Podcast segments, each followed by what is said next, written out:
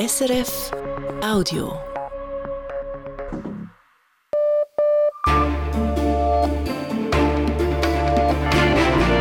Radio SRF Echo der Zeit mit Ivan Lieberherr.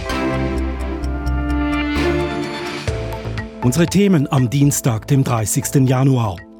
Der Gaza-Krieg, das UNO-Flüchtlingshilfswerk für Palästinenserinnen und Palästinenser, steht in der Kritik. Wir fragen, ist es Teil des Problems oder der Lösung? Frankreich soll seine Eigenständigkeit stärken, politisch wie wirtschaftlich, sagt der neue Premier Attal. Wir analysieren seine erste Regierungserklärung vor dem Parlament. Mali, Burkina Faso und Niger verlassen die westafrikanische Staatengemeinschaft ECOWAS. ECOWAS steht für die ehemalige Kolonialmacht Frankreich, die sie nicht mehr haben wollen. Sagt der Sahel-Experte Ulf Lessing. Wir reden mit ihm über die Gründe und die Folgen dieses Entscheids. Schließlich Rentenalter 65. Die Jungfreisinnigen stellen diese Zahl in Frage. Das hat seit der Einführung der AHV noch niemand gemacht. Weshalb nicht und wie kam es überhaupt zu diesem Rentenalter? Es ging eigentlich da weniger darum, wie viele Jahre leben sie noch, nachdem sie pensioniert sind, sondern was ist ein Stück weit auch zumutbar, wie lange können Menschen arbeiten. Sagt Christian Koller, Direktor des Schweizerischen Sozialarchivs. Ein Blick in die Geschichtsbücher hier im Echo der Zeit. Die Schweizer Armee hat damit begonnen, ausgemusterte Panzer an Deutschland zu liefern. Das Parlament hatte im Herbst dafür grünes Licht gegeben. Mehr im Nachrichtenüberblick mit Marco Koller. Es geht um 25 Panzer des Typs Leopard 2. Sie werden bei einer Lagerhalle in der Ostschweiz auf Güterwagen geladen und zur deutschen Rüstungsfirma Rheinmetall gebracht. Sie sollen Lücken füllen, die entstanden sind, weil Deutschland eigene Panzer an die Ukraine geliefert hat. Der Verkauf der Panzer nach Deutschland hatte im Vorfeld für politische Diskussionen gesorgt, da befürchtet worden war, dass Panzer in der Ukraine landen. Die Geschäftsprüfungskommission des Nationalrats kritisiert den Bundesrat. Er habe im vergangenen Jahr nicht immer transparent genug informiert, heißt es im Jahresbericht der Kommission. Konkret zielt die Kritik auf das Auswahlverfahren für die neuen Kampfjets und auf den Kauf von Schutzmasken während der Corona-Pandemie. Bei beiden Geschäften hatte die Geschäftsprüfungskommission vom Bundesrat mehr Informationen verlangt, aber nicht erhalten. Die Geschäftsprüfungskommission schreibt nun, die parlamentarische Oberaufsicht funktioniere nur, wenn man einen vertieften Dialog führen könne, beziehungsweise wenn die Bereitschaft dazu vorhanden sei. Die Bundesanwaltschaft wünscht sich mehr Unterstützung durch die Bundeskriminalpolizei. Mehrere Verfahren könnten nicht eröffnet werden, weil es bei der Bundeskriminalpolizei an Ermittlerpersonal fehle. Diese Kritik äußerte Bundesanwalt Stefan Blättler gegenüber den Geschäftsprüfungskommissionen von National- und Ständerat. Sie will nun Abklärungen treffen. Die Westschweizer Mediengruppe ÖSAsch Media baut gegen 40 Stellen ab, wie sie mitteilt. Als Grund gibt das Unternehmen unter anderem an, dass es bei den Printmedien immer weniger Werbung gebe. Mit dem Stellenabbau will das Unternehmen die Kosten senken um rund 4 Millionen Franken. ÖSAsch Media gibt unter anderem die Zeitung Le Nouvelliste heraus nach Nordirland. Dort könnte es nach zwei Jahren Blockade bald wieder eine funktionierende Regierung geben. Die pro-britische DUP hat angekündigt, sie wolle sich wieder an der Regionalregierung beteiligen und so dafür sorgen, dass der politische Stillstand in Nordirland endet. Zuvor hatte die zentrale Regierung in London darauf gedrängt. Bei den Wahlen in Nordirland vor knapp zwei Jahren hatte die pro-irische Sinn Féin-Partei am meisten Sitze gewonnen. Die pro-britische DUP verweigerte daraufhin die Zusammenarbeit. Deutschland erwartet einen weiteren Streik. Übermorgen Donnerstag wollen die Luftsicherheitskräfte die Arbeit niederlegen. Das hat die Gewerkschaft Verdi mitgeteilt. Elf Flughäfen seien vom Streik betroffen, darunter Frankfurt, Berlin, Hamburg und Stuttgart. Es dürfte zu Verspätungen und Flugausfällen kommen. Der Streik soll den ganzen Donnerstag dauern. Die Luftsicherheitskräfte fordern unter anderem mehr Lohn. Damit zu einer Schweizer Erfolgsmeldung vom alpinen Skisport. Lara Gutberami hat den Riesenslalom im italienischen Kronplatz gewonnen, vor den zeitgleichen Alice Robinson aus Neuseeland und Sarah Hector aus Schweden. Gutberami feierte damit ihren fünften Weltcupsieg in der laufenden Saison und den 42. insgesamt. Mit Gami Rast auf Platz 8 schaffte es noch eine zweite Schweizerin unter die besten 10. Die Börsendaten von 18.05 Uhr, geliefert von SIX. Der Swiss Market Index schließt bei 11.443 Punkten. Das ist ein Plus von 0,1 Prozent. Der Dow Jones Index in New York steigt ebenfalls um 0,1 Prozent. Der Euro wird zu 93 Rappen 52 gehandelt und der Dollar zu 86 Rappen 25. Und wie entwickelt sich das Wetter, Marco Koller? Am Abend werden die Wolken vorübergehend dichter. Morgen beginnt der Tag im Mittelland gebietsweise mit Nebel, sonst ist es oft sonnig, auch wenn zeitweise Wolken vorüberziehen. Es bleibt mild mit 6 bis 10 Grad. Mehrere Länder wollen dem UNO-Hilfswerk für Palästina-Flüchtlinge UNRWA den Geldhahn zudrehen. Eine Reaktion auf den Vorwurf, dass Mitarbeiter des Hilfswerks beteiligt waren am Angriff der militant-islamistischen Hamas auf Israel am 7. Oktober. Wie eng sind die Beziehungen zwischen UNRWA-Angestellten und der Hamas? Und was wäre erreicht, wenn man dem Hilfswerk die Finanzen entzieht und es handlungsunfähig würde? Darüber sprach ich mit Auslandredaktorin Susanne Brunner, die für uns das Geschehen in Israel verfolgt. Ich habe sie zuerst gefragt, weshalb die Informationen über diese mutmaßliche Komplizenschaft gerade jetzt publik werden. Zuerst muss man festhalten, die Quelle für die gravierenden jüngsten Vorwürfe gegen die UNRWA ist der israelische Geheimdienst. Eine unabhängige Überprüfung dieser Vorwürfe konnte bisher niemand machen. Warum Israel diese Vorwürfe ausgerechnet jetzt macht, darüber kann man nur spekulieren. Man kann sich auch fragen, was hat Israel davon, wenn die UNRWA komplett in Verruf gerät, jetzt ihr das Geld ausgeht und sie folglich gar nichts mehr tun kann, um für zwei Millionen Menschen Menschen im Gazastreifen die totale humanitäre Katastrophe zu verhindern. Die Vorwürfe an sich sind ja nicht neu. Die Rolle, die das UNO-Hilfswerk UNRWA spielt, ist generell umstritten, seit Jahren. Kein Hilfswerk ist größer und umstrittener als die UNRWA. Es gibt auch kein anderes großes Hilfswerk, das ausschließlich für eine einzige Volksgruppe, nämlich die Palästinenserinnen und Palästinenser, zuständig ist. Ihre Abhängigkeit von diesem Hilfswerk empfinden diese als sehr zwiespältig. Auch von Palästinenserinnen und Palästinenser höre ich oft Schlechtes über die UNRWA, von Israeli natürlich erst recht. Und das ist auch nicht verwunderlich. Über die Jahrzehnte ist die UNRWA zu einer palästinensischen Institution geworden. Alleine im Gazastreifen beschäftigt sie über 13.000 lokale Mitarbeitende, dass darunter auch solche sind, welche der Hamas nahestehen oder sogar kriminell sind, dass es Korruption und Vetternwirtschaft gibt. Das ist bei dieser Größe und in diesem Umfeld nicht verwunderlich. Die UNRWA verteidigt sich, das seien bedauerliche Einzelfälle. Wie beurteilen Sie das? Ja, Israels Geheimdienst beschuldigt insgesamt rund 190 UNRWA-Mitarbeitende. Zwölf hätten sich aktiv und brutal am Angriff der Hamas auf Israel beteiligt. Andere seien, Zitat, abgebrühte Hamas-Kämpfer. 190 von 13.000 Mitarbeitenden. Das sind zu viele, wenn sich herausstellen sollte, dass die Vorwürfe Israels stimmen. Aber im Verhältnis zur Anzahl Mitarbeitenden, die im von der Hamas regierten Gazastreifen das getan haben mögen, dann sind das trotzdem wenige. Israel ist dieses Hilfswerk ein Dorn im Auge. Weshalb denn die UNRWA sorgt für Unterkünfte und Lebensmittel für Palästinenserinnen und Palästinenser oder für Arbeitsplätze und damit verhindert sie, dass die soziale Lage im Gazastreifen und im Westjordanland vollends zusammenbricht. Sie sorgt gewissermaßen für Stabilität.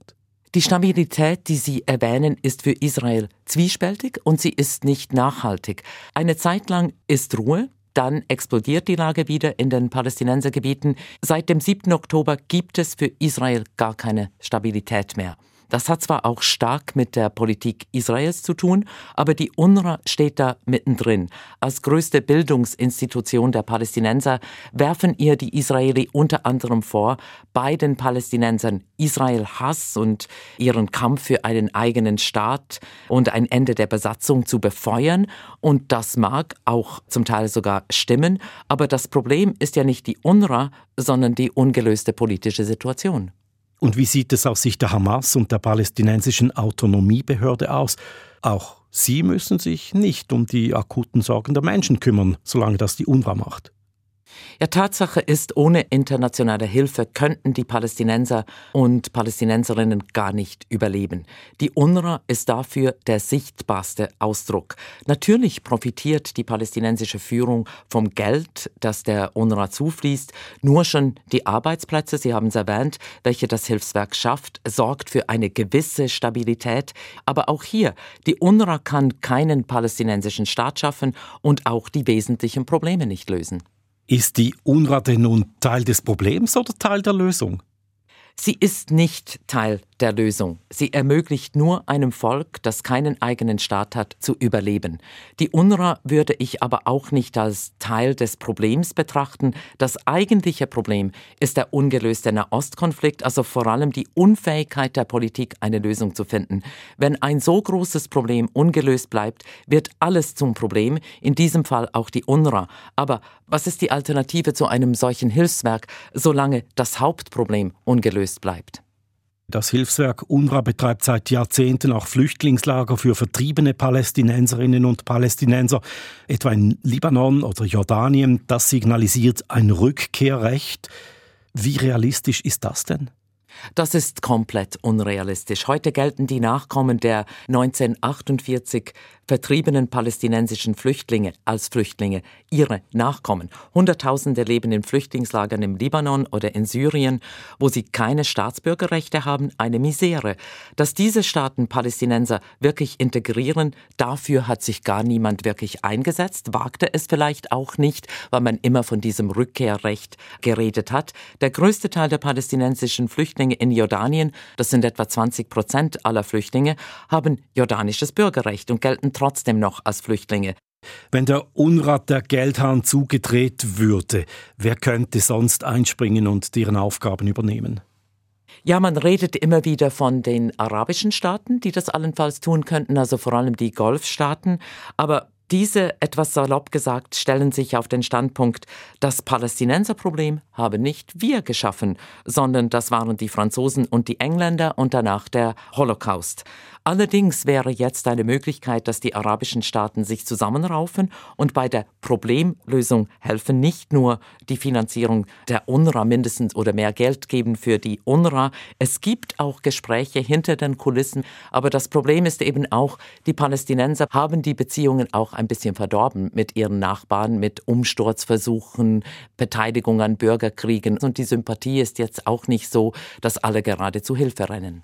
Informationen und Einschätzungen von Auslandredaktorin Susanne Brunner.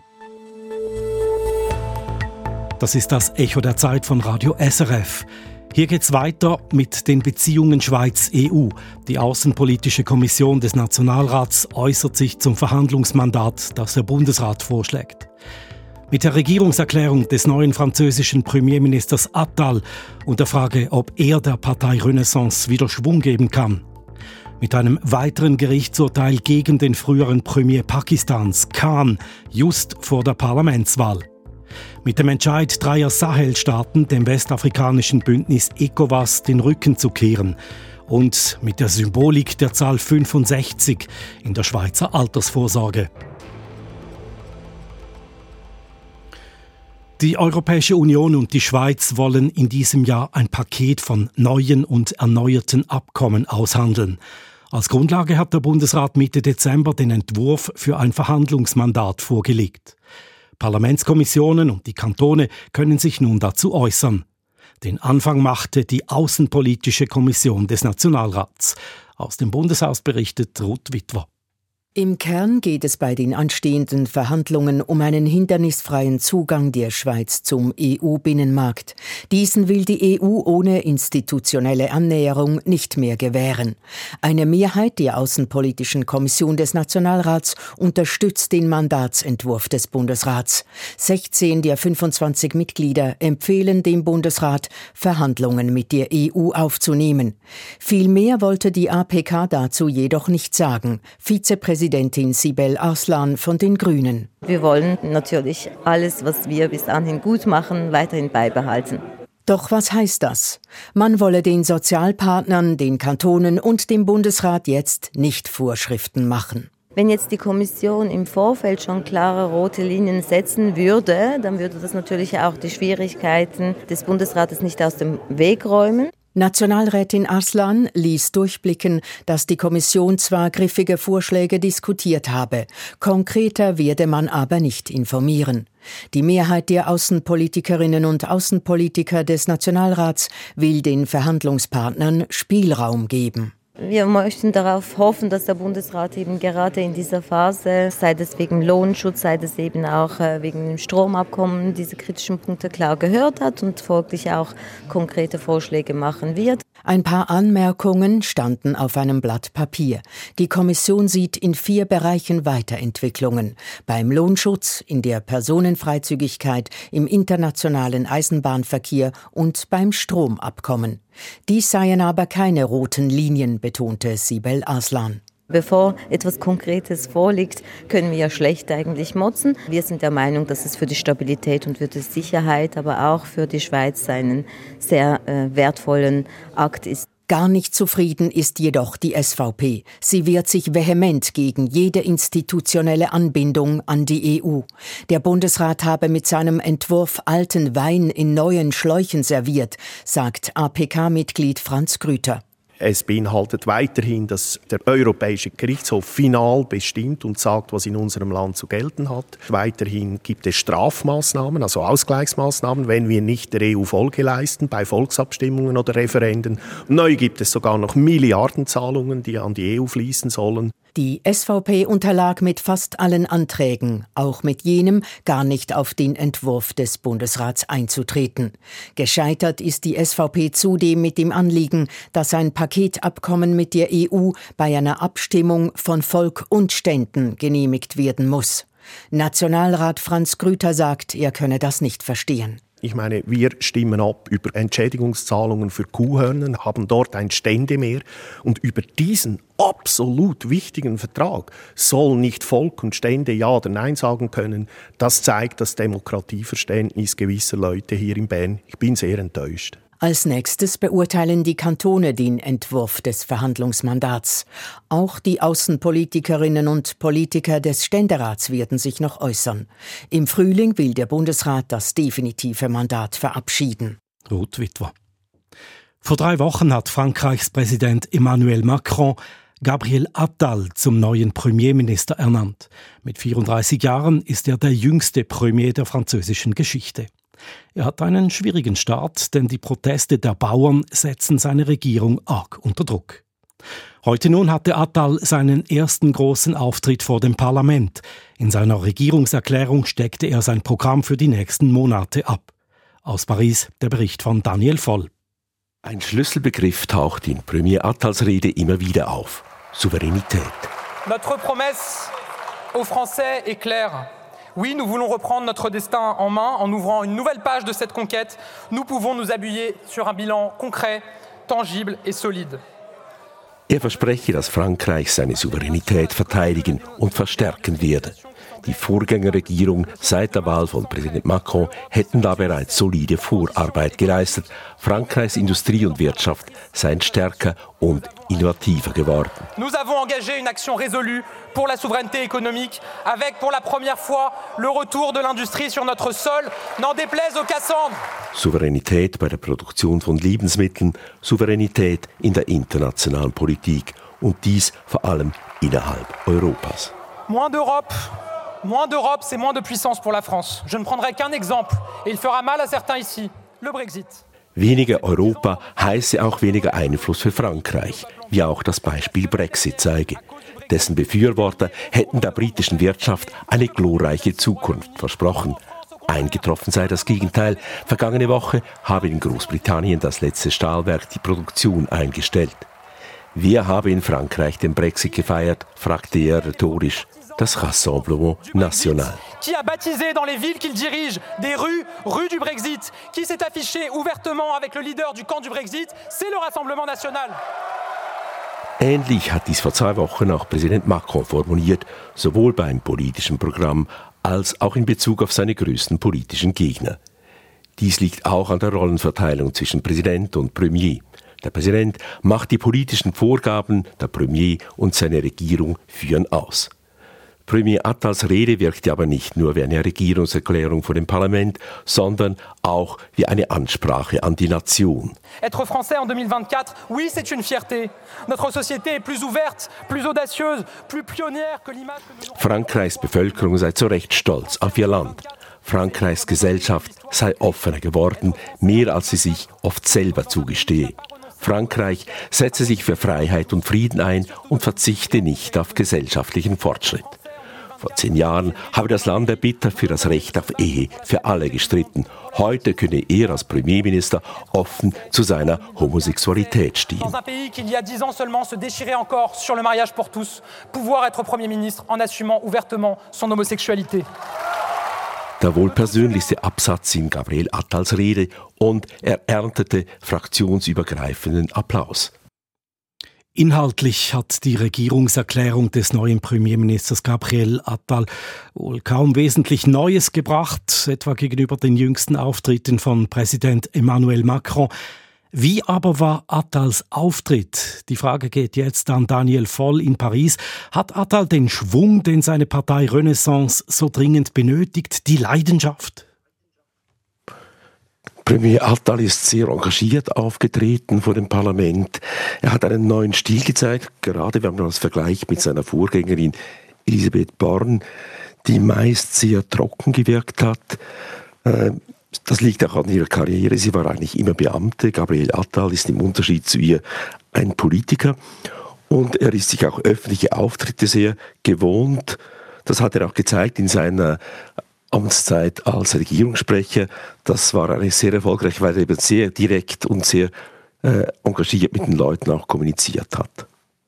Im Auftritt also unterscheidet sich der neue, der junge Premier von seiner Vorgängerin Elisabeth Born. Weshalb sollte ihm aber gelingen, was ihr nicht gelungen ist, etwa Verständnis wecken für Reformvorhaben bei der Bevölkerung, vor allem aber im Parlament, wo Renaissance ja keine Mehrheit hat und auf die Unterstützung anderer Parteien angewiesen ist? Das ist die große Frage. Ich denke, das hat man heute auch gemerkt, dass Gabriel Attal sich eigentlich ganz stark nicht nur ans Parlament gewandt hat, sondern eben auch an die ganze Bevölkerung. Also er versucht eben auch direkt mit der Bevölkerung zu kommunizieren. Im Parlament ist, die Situation nach wie vor die gleiche wie vorher. Die Regierung hat keine eigene Mehrheit. Sie ist eine relativ, ist eine Minderheitsregierung. Sie muss auf Verhandlungen setzen, braucht Partnerinnen und Partner. Aber die gibt es eigentlich in diesem Parlament kaum. Und darum hat auch äh, Gabriel Attal es vermieden, ganz frontal einzelne Parteien anzugreifen, mit der Ausnahme des Rassemblement National, das eben auch für Präsident Macron immer das große Feindbild ist. Erläuterungen direkt aus Paris von unserem Korrespondenten Daniel Voll. Besten Dank.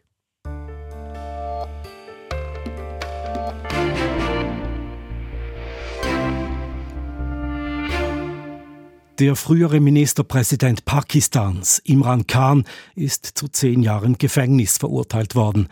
Ein Spezialgericht hat den nach wie vor sehr populären Oppositionspolitiker für schuldig befunden, in seiner Zeit als Ministerpräsident Staatsgeheimnisse verraten zu haben, was Khan bestreitet.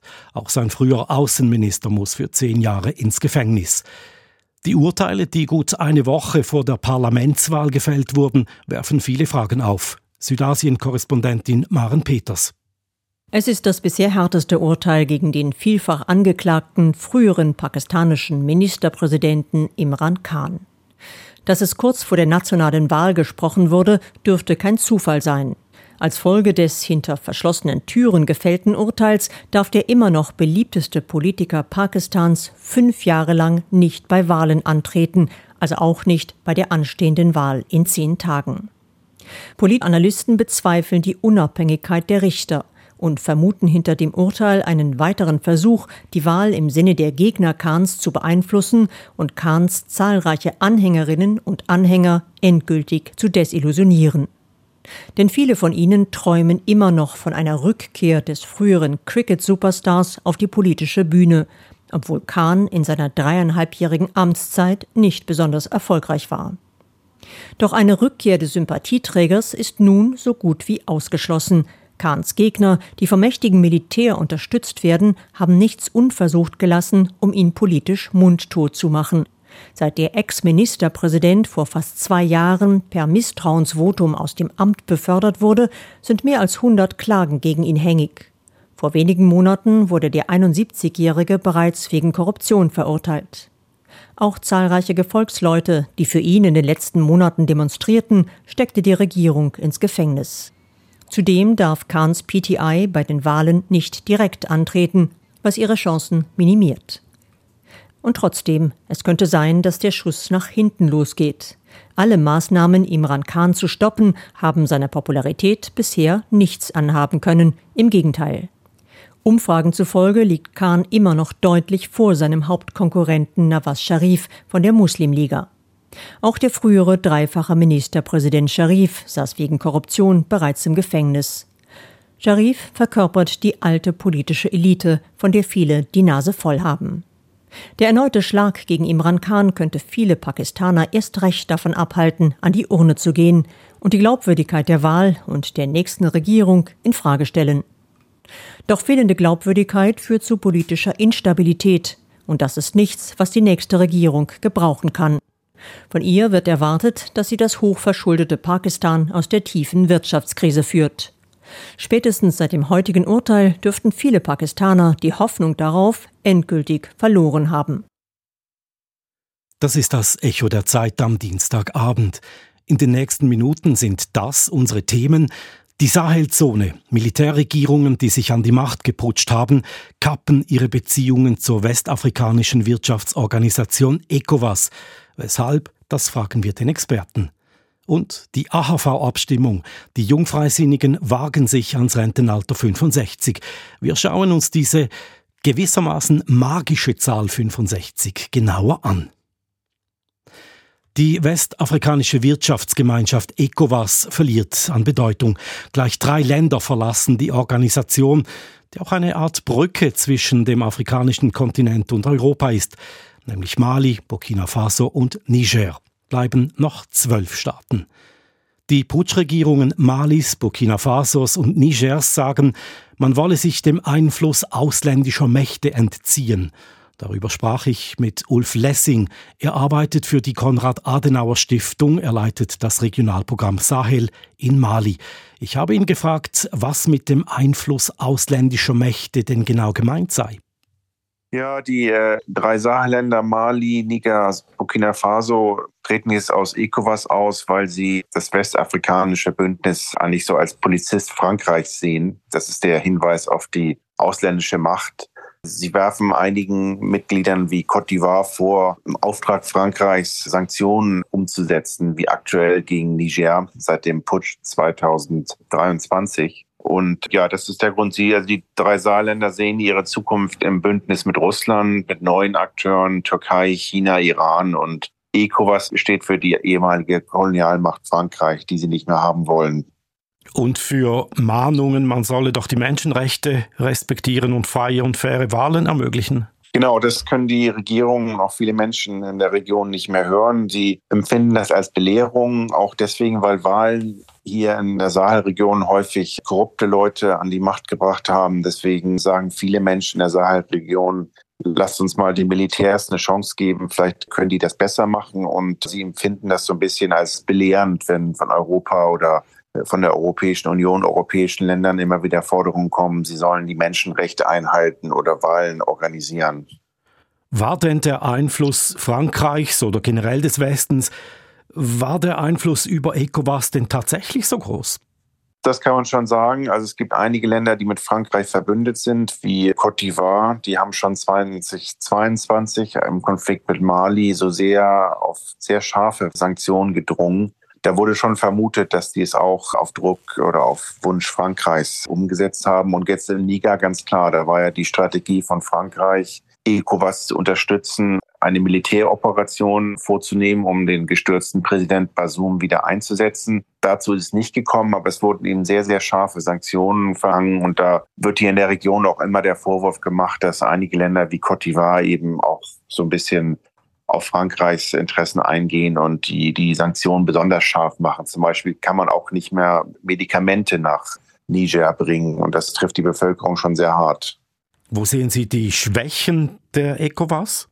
ECOWAS hat nicht konsistent gehandelt. Also in Mali haben sie sehr lange gewartet mit Sanktionen, dann kamen sie plötzlich, dann wurden sie wieder aufgehoben, obwohl es immer noch keine Wahlen gibt. In Burkina Faso gab es keine richtigen Sanktionen, auch wenn dort die Wahlen genauso verschleppt worden. Und äh, ja, im Niger wurde der Hammer rausgeholt. Da ging es gleich los mit Militärintervention und die schärfsten Sanktionen, die das Bündnis jemals verhängt hat. Und viele sagen halt auch in der Region, naja, in anderen Ländern äh, hat ECOWAS nicht so genau drauf geschaut, wenn Präsidenten plötzlich eine dritte Amtszeit anstrebten, was gegen die eigene Verfassung war. Also ECOWAS ist in den Augen vieler Menschen nicht sehr glaubwürdig. Also haben Sie Verständnis, wenn diese drei Länder austreten? Also es macht das Leben für die Menschen nicht einfacher, weil es gibt ja auch eine gemeinsame Währungsunion und die ECOWAS ist so ein bisschen wie die Europäische Union. Man kann überall hingehen, arbeiten, Güter transportieren, Gelder überweisen. Man braucht niemals ein Visum, nicht mal eine Aufenthaltsgenehmigung. Also das hat schon sehr viel auch den drei Ländern Mali, Niger und Burkina Faso geholfen, weil die ja alles importieren über Abidjan und Lomé. Wie das jetzt gehen soll, wenn man sich aus dieser Wirtschaftszone äh, löst, das kann ähnlich chaotisch werden wie der Brexit in Europa. Stichwort Migration. Welche Rolle spielt die ECOWAS hier? ECOWAS erlaubt Migration. Westafrika hat eine der mobilsten Bevölkerungen. Das heißt, bis zu 70 Prozent der Bevölkerung ziehen in Westafrika umher, um Arbeitsplätze zu suchen. Die Menschen, die Grenzen wurden ja auch künstlich in der Kolonialzeit erschaffen für viele Menschen. Die haben Beziehungen der gesamten Region, reisen andauernd. Insofern war eigentlich ECOWAS ein gutes Beispiel, das unkompliziertes Reisen ohne Visa für die Menschen in Westafrika erlaubte. Und wie sieht das aus mit den Migrationsströmen vom afrikanischen Kontinent her in Richtung Europa?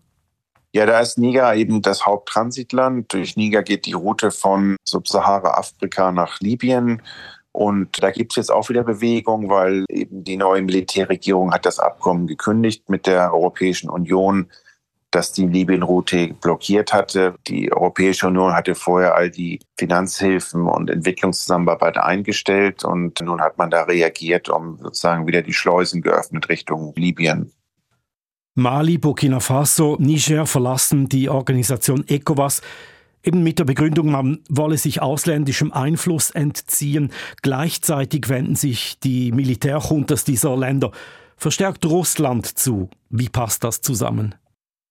Ja, Russland ist der neue Wunschpartner der drei Saalländer. Einfach deswegen, sie kriegen dort die Waffen, die sie wollen im Kampf gegen Dschihadisten, Hubschrauber, Drohnen, auch Söldner wie in Mali. Und ja, es gibt da zwar seit vielen Jahren Militärkooperationen mit europäischen Ländern, aber das wurde immer nicht so effektiv angesehen, weil die Europäer immer zurückhaltend waren, wirklich Waffen zu liefern.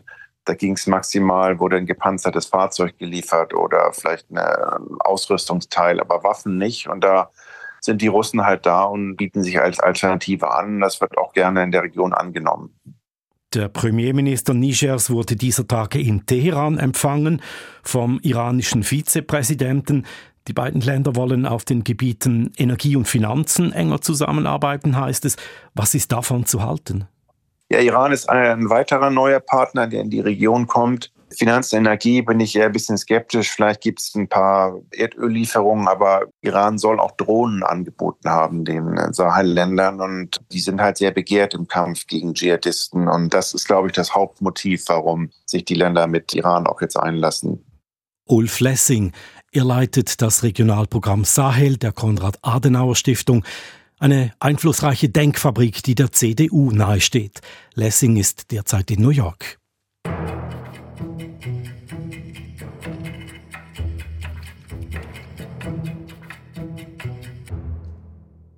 65. Diese Zahl spielt eine wichtige Rolle bei der Altersvorsorge in der Schweiz. Das maximale Rentenalter von 65 Jahren wurde bislang noch nie angetastet. Doch nun verlangt die sogenannte Renteninitiative der Jungfreisinnigen, dass das Alter angehoben wird. Zunächst auf 66 Jahre, anschließend soll es schrittweise steigen, gekoppelt an die Lebenserwartung. Darüber wird am 3. März abgestimmt. Schon bei der Einführung der AHV 1948 wurde das Rentenalter auf 65 Jahre festgelegt. Weshalb eigentlich? Und weshalb stand diese Zahl noch nie zur Disposition? Inlandredaktor Philipp Schremli. 65. Beim Rentenalter ist das schon fast eine magische Zahl.